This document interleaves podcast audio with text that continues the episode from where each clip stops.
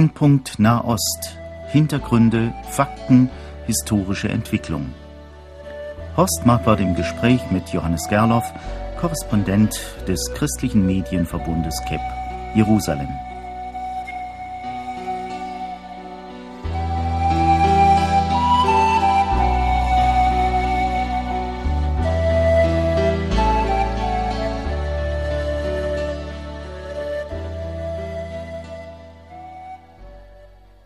Verehrte Hörerinnen und Hörer, heute sind wir mit Johannes Gerloff im Gespräch. Auch heute wieder ein Telefonat. Allerdings spricht er heute nicht aus Jerusalem hier mit uns. Er ist in Deutschland auf einer Vortragsreise. Ich freue mich aber, dass wir ihn hier ans Telefon gekriegt haben. Herzlich willkommen, lieber Johannes Gerloff. Jetzt wollen wir uns an dem, was Sie wissen, auch wieder äh, bereichern. Ich habe ein paar Fragen über die derzeitige politische Situation man hat den Eindruck, dass die Regierung Olmert nicht gerade sehr fest im Sattel sitzt. Stimmt das oder täuscht dieser Eindruck?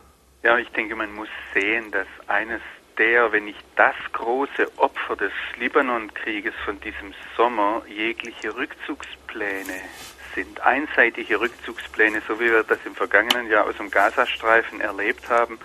Das war das erklärte Ziel der Kadima-Partei, der Regierung Olmert, weitere Rückzüge aus äh, Samaria vor allem, aber auch aus Judäa vorzunehmen. Und es gibt ein Ergebnis nach diesem Libanonkrieg jetzt in diesem Sommer, dass die israelische Bevölkerung sagt, ähm, einseitige Zugeständnisse an die Araber bringen überhaupt nichts. Sie bringen nur noch mehr äh, Krieg, noch mehr Terror und von daher sind eigentlich momentan sämtliche einseitigen Rückzugspläne oder weiteren Zugeständnisse an die palästinensische oder überhaupt an die arabische Seite vom Tisch. Das Problem ist jetzt, dass die Kadima-Partei, die ja in den letzten Wochen der Wirksamkeit von Ariel Sharon noch entstanden ist, äh, ein, ein Riesensammelsurium durch das ganze politische Spektrum hindurch von Politikern, die sich da zusammengefunden haben, um eben weitere Rückzüge durchzusetzen. Und diese Kadima-Partei hat jetzt ein Problem. Wie definiert sie sich, wenn nicht durch weitere Rückzüge? Und da ist manches in Bewegung, wo ich denke, es ist auch noch lange nicht absehbar, wie das sein wird und wie das aussehen wird. Was man spürt natürlich ist, dass Ehud Olmert jetzt danach sucht, darum ringt, eine, eine Koalition zu erweitern und mehr Grund unter den Füßen zu bekommen politisch gesehen. Ja, und diese Erweiterung ist, soweit man das sehen kann, ja wohl doch etwas problematisch. Sie hängt an dem Namen des Politikers Liebermann, Avigdor Liebermann, von dem man sich fragt, wird er der Lebensretter sein oder kann er zum Totengräber werden? Ist das zu dramatisch?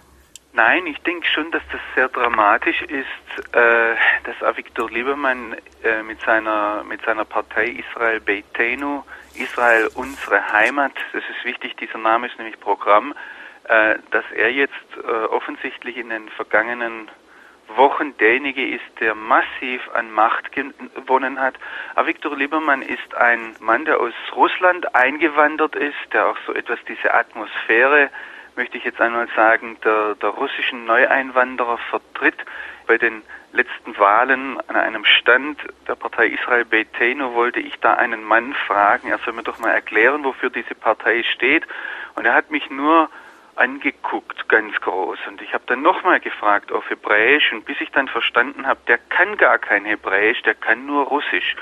Und ich denke, das ist etwas, was diese Partei charakterisiert. Ich denke, auch das ist der Grund, warum Ehud Olmert gerade auf Avigdor Liebermann zugegangen ist, weil er eben die, die, die russische Wählerschaft hinter sich bekommen möchte.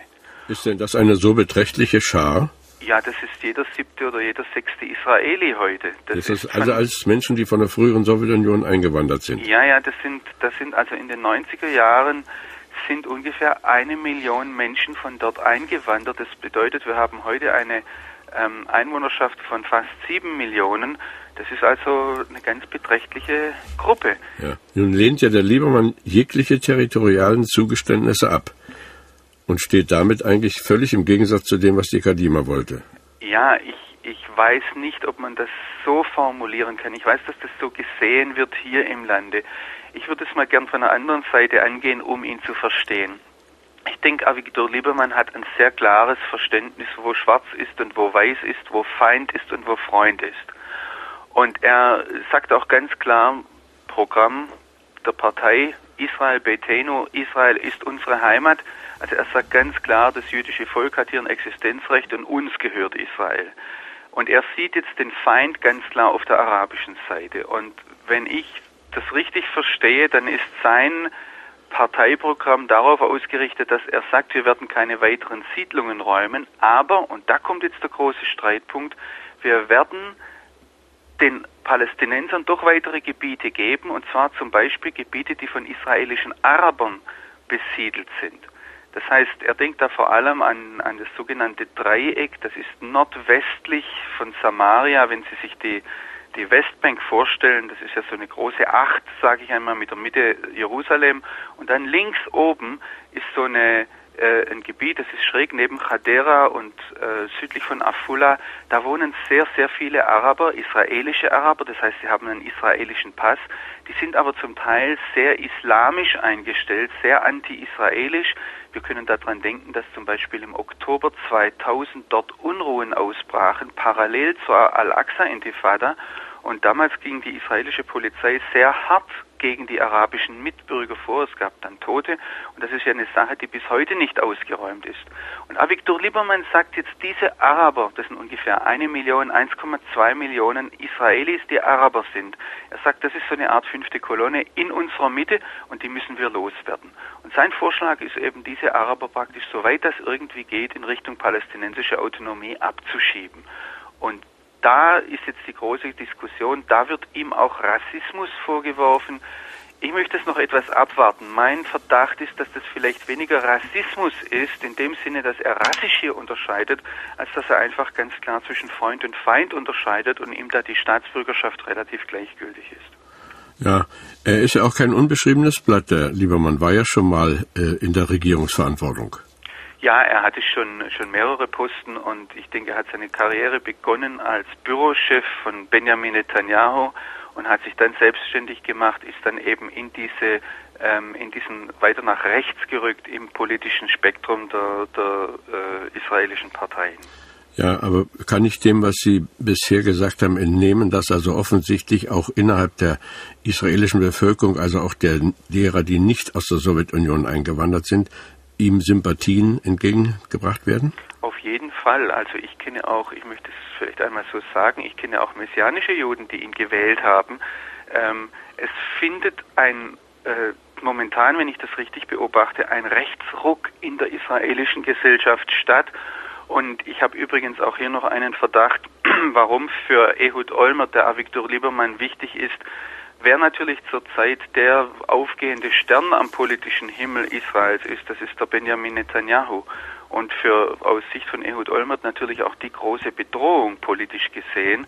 Und da könnte Avigdor Liebermann dem, dem Benjamin Netanyahu doch einiges an Wind aus den Segeln nehmen, äh, in, in dieser Gesamtbewegung, dass in der israelischen Bevölkerung man sich sagt, äh, Zugeständnisse an Araber bringen nichts, Gespräche sowieso nicht. Wir müssen hier irgendeine Lösung finden äh, und wir müssen klar sehen, dass die arabische Welt nicht unser Friedenspartner ist, sondern eben eine Welt, die unsere Vernichtung möchte. Das ist so etwas die Stimmung, die da durchkommt und äh, die was, was noch am Horizont steht, ist die iranische Bedrohung und auch da hat sich Avigdor Liebermann sehr äh, eindeutig und stark ausgesprochen, dass man äh, eben sehr hart gegen den Iran vorgehen muss, notfalls auch einseitig.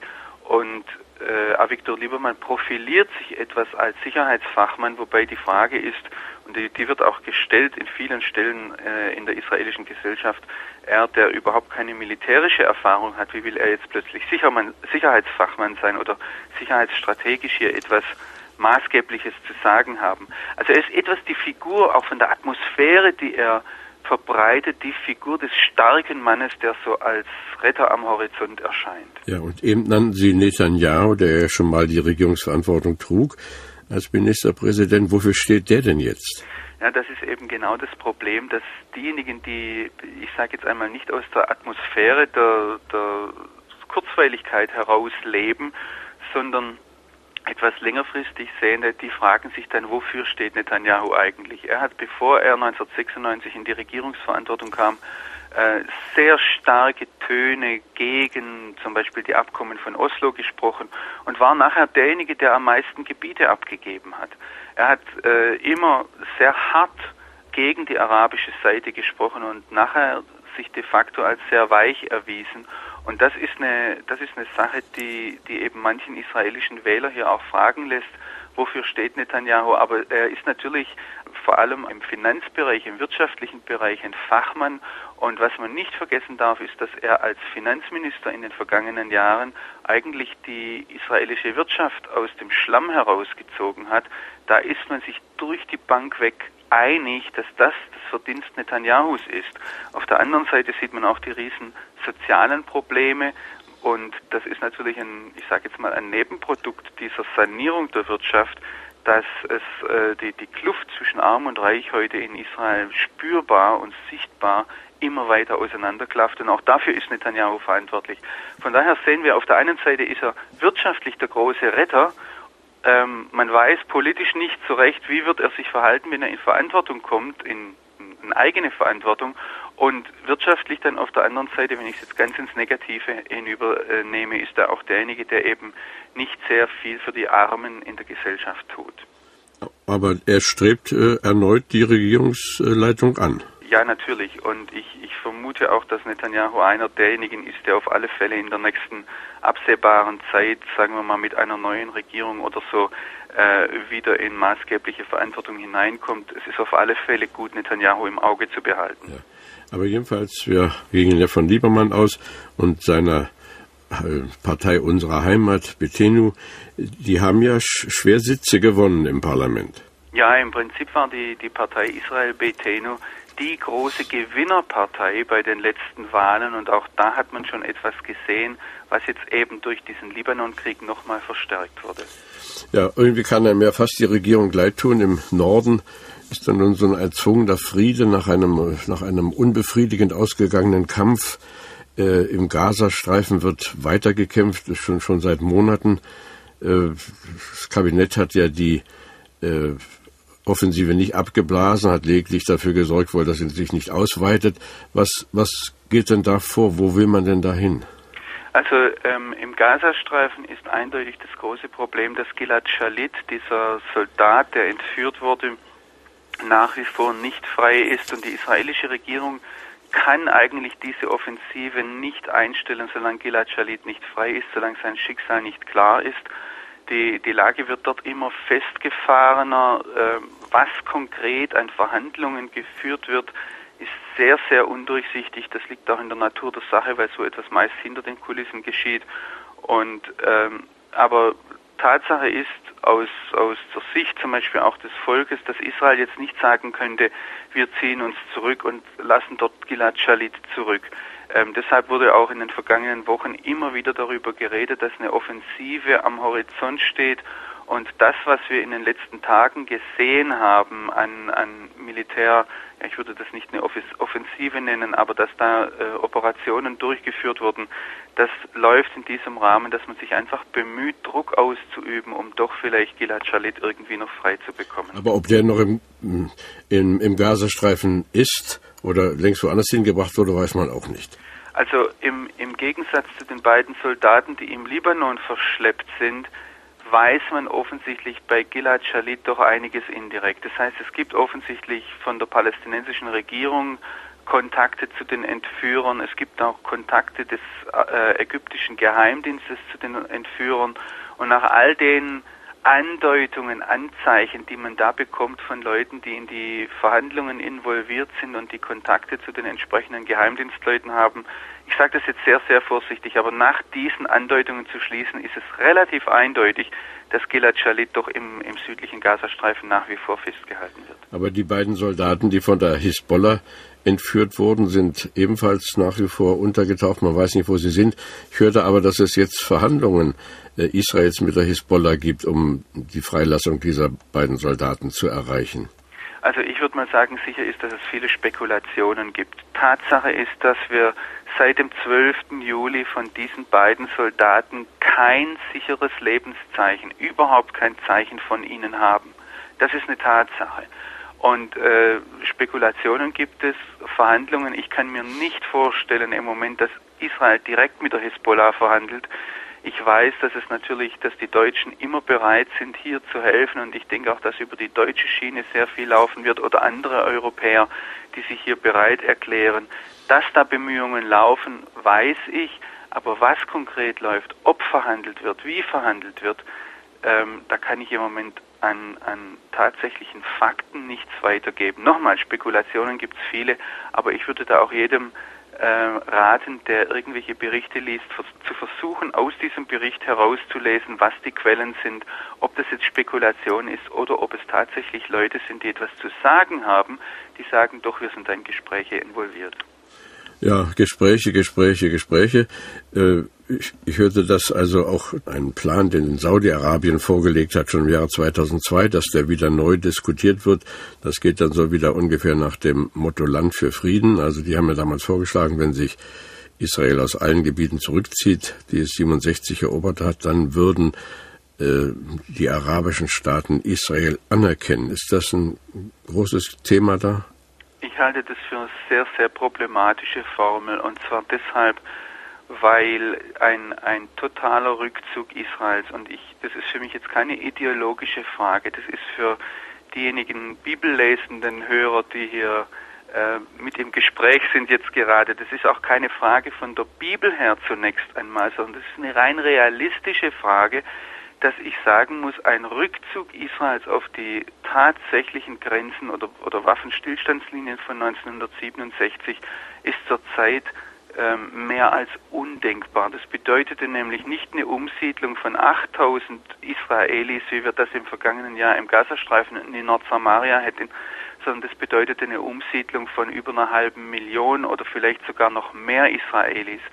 Und wenn wir die, die Situation der Siedler aus dem Gazastreifen jetzt sehen, die, von denen die überwiegende äh, Mehrzahl nach wie vor arbeitslos ist, wo keiner seine endgültige Wohnung bisher bezogen oder auch nur zu Gesicht bekommen hätte, äh, das ist eine sehr, sehr problematische Sache. Und wenn wir jetzt sagen, eine halbe Million soll umgesiedelt werden, das heißt, wenn, wenn man sagt, ein Rückzug auf die Grenzen von 1967, dann bleibt das immer eine Formel, die aus arabischer Sicht letztlich für Israel nicht erfüllbar ist.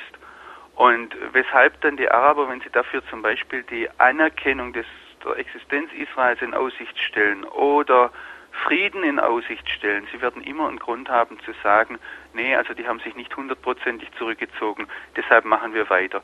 Ich möchte hier nur an die Sheba-Farmen erinnern, das ist ein, das sind 60 Dunam, das heißt, das sind 600 Hektar im, am, am Fuß des Hermonberges, Gebiet, das auch zwischen Syrien und Libanon umstritten war. Und äh, Israel hat sich vollkommen auf die Linie, die die UNO vorgeschrieben hat, im Norden zurückgezogen. Aber die Hisbollah behauptet, die Sheba-Farmen gehören zum Libanon und deswegen machen wir weiter Krieg. Und die arabische Welt akzeptiert das. Und solche Strittigkeiten werden im Blick auf die grüne Linie immer, immer bleiben. Und von daher halte ich das für eine sehr, sehr problematische Sache mit diesem saudischen Vorschlag. Ja. Also es brodelt immer noch und äh, neuerlich gibt es also sogar gewisse Probleme zwischen Israel und der Bundesrepublik. Die Bundesrepublik ist ja sonst als Freund Israels bekannt und musste sich von einigen Islamisten auch gefallen lassen, beschimpft zu werden aufgrund dieser Freundschaft. Aber jetzt sind ja die Schiffe der deutschen Marine, die dort im Mittelmeer kreuzen, da sind Flugzeuge aufgestiegen und das hat den Unwillen israelischer Militärs gefunden. Ist das ein Thema gewesen dort? Ähm, natürlich wurde das in den Medien berichtet, dass es da zu Begegnungen kam. Allerdings wäre ich im Moment sehr, sehr vorsichtig, das irgendwie interpretieren zu wollen. Ich denke, zunächst einmal sollten wir festhalten, Israel ist sich darüber im Klaren, dass Israel außer Amerika keinen verlässlicheren Freund hat als die Bundesrepublik Deutschland. Ähm, Sie haben das schon erwähnt, dass das auch Kritik in der arabischen Welt gefunden hat, aber das ist eine Tatsache. Und darüber ist man sich in Israel im Klaren. Dass dort oben Koordinationsschwierigkeiten vorhanden sind im Nordisrael, Südlibanon und den, den umliegenden Gebieten, vor allem draußen auf dem Mittelmeer, ich denke, das sollte mehr als gewöhnlich oder normal angesehen werden. Ich denke, das Wunder ist vielmehr, dass da bisher noch nichts Ernsthaftes passiert ja. ist. Man muss sich nur mal vorstellen, welche Streitkräfte da im Moment konzentriert sind in diesem Krisengebiet und man muss sich die, die vorstellen, wie klein dieses Gebiet ist. Ein israelisches Kampfflugzeug braucht, wenn es vom Mittelmeer reinkommt, ganze zwei Minuten, um über Nordisrael wegzubrausen. Wir haben dort im Moment so viele unterschiedliche Streitkräfte, also die libanesische Armee, die Hisbollah, die UNIFIL und Israel. Und das muss alles miteinander ko äh, koordiniert werden. Wir wissen, dass sehr viel Spannung herrscht, weil man eben von israelischer Seite den Waffenschmuggel weiter befürchtet und dass da dann äh, Dinge zustande kommen, dass ein Hubschrauber von einem Schiff aufsteigt und die Israelis dann nachgucken, wer ist das, ja. ist mehr als normal. Hinzu kommt, dass oben im also im Norden von Israel, Nordwesten auf dem Meer draußen, das ist ein traditionelles Übungsgebiet der israelischen Luftwaffe, wo auch sehr viel scharf geschossen wird. Auch das ist ein Punkt, der koordiniert werden will und wo es sehr leicht zu Missverständnissen kommen kann. Ich denke, wir sollten da nicht überrascht sein, wenn es auch in der Zukunft zu Missverständnissen kommt. Ja, aber es gibt also auch Überwachungsflüge der Israelis über dem Libanon. Und da hat jetzt die Bundesregierung wohl Israel indirekt aufgefordert, diese Flüge zu beenden. Ja, das, das ist eben im Rahmen dieser Waffenstillstandsresolution 1701 der UNO äh, eine Sache gewesen, dass sich Israel praktisch ganz aus dem Libanon zurückziehen muss, auch aus dem Luftraum. Ähm, dafür sollten aber die Milizen entwaffnet werden und vor allem auch der Waffenschmuggel unterbunden ja. werden. Und Israel rechnet hier jetzt eins gegen das andere auf. Die sagen, da werden weiter Waffen geschmuggelt und das hat in den letzten Tagen sogar die UNO zugegeben, dass der Waffenschmuggel nicht unterbunden ist. Also sagt Israel, werden wir weiter unsere Spionage oder Aufklärungsflüge über dem Libanon fortsetzen und die UNIFIL, die Europäer, die Amerikaner, die anderen internationalen Kräfte, auch die UNO, die da jetzt involviert sind, äh, fragen sich natürlich, wo können wir ansetzen. Und es ist immer einfacher beim demokratischen Israel einzusetzen und sagen, hört ihr mal mit euren Flügen auf, als bei der äh, doch etwas weniger demokratischen Hisbollah und der zu sagen, hört ihr mal mit eurem Waffenschmuggel auf. Ja, ja, aber das beunruhigt natürlich, dass äh, über den Waffenschmuggel so mehr oder weniger hinweggesehen wird, während die Flüge, wie man sagt, sofort wieder beunruhigend wirken. Ja, aber ich meine, man muss da auch die UNO verstehen, die versucht eben das Mögliche zu machen und das Mögliche ist Israel anzugreifen und das Unmögliche ist die Hisbollah zu entwaffnen.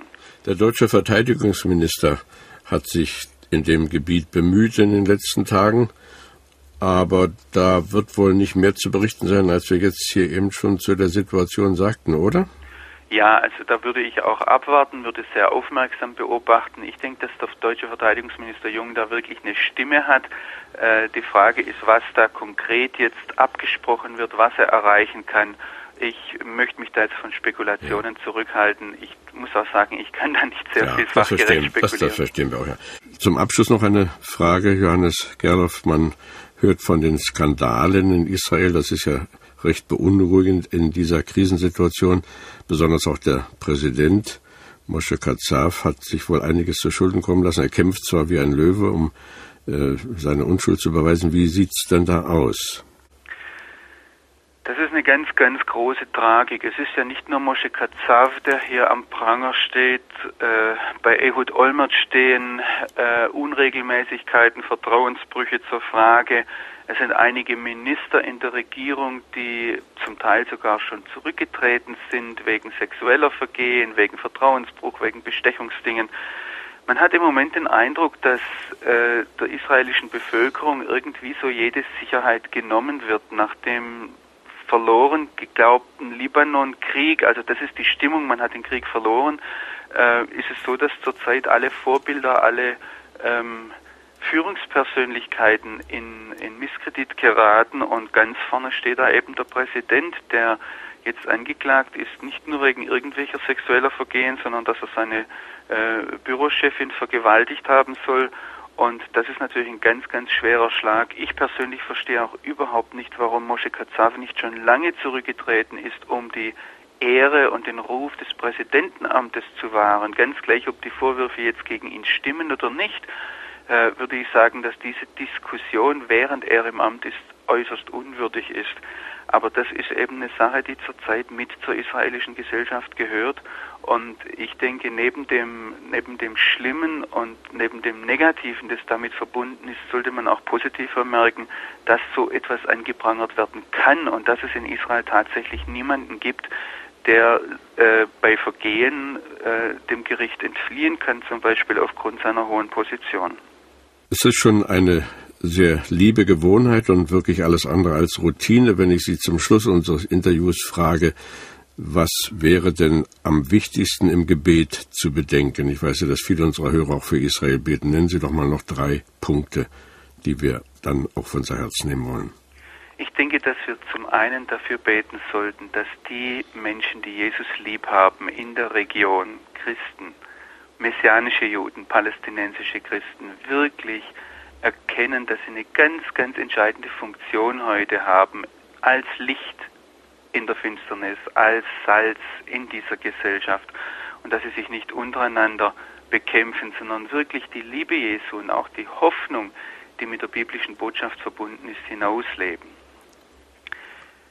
Ich denke, ein zweiter Punkt wäre, da, da, da würde ich gern uns als Christen im Westen in den Blick nehmen, dass wir sehen, dass diese ganze Situation um Israel herum nicht ein isolierter Nahostkonflikt ist, sondern dass es letztlich darum geht, dass hier die islamische Welt die, die westliche Welt herausfordert, wo Israel mehr oder weniger die Speerspitze ist oder so gesehen wird.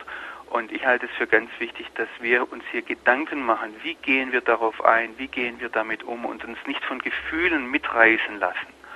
Und ein dritter Punkt, ähm, das betone ich ja immer wieder, dass wir einfach darum bitten, Herr, dein Wille geschehe und Herr, komm bald. Ganz herzlichen Dank für diese Empfehlungen. Wir wollen auch Ihrer gedenken jetzt auf dieser Reise und wünschen Ihnen schon eine bewahrte Rückkehr auch nach Jerusalem. Wir freuen uns darauf, Sie in einem Monat an dieser Stelle wieder hören zu können.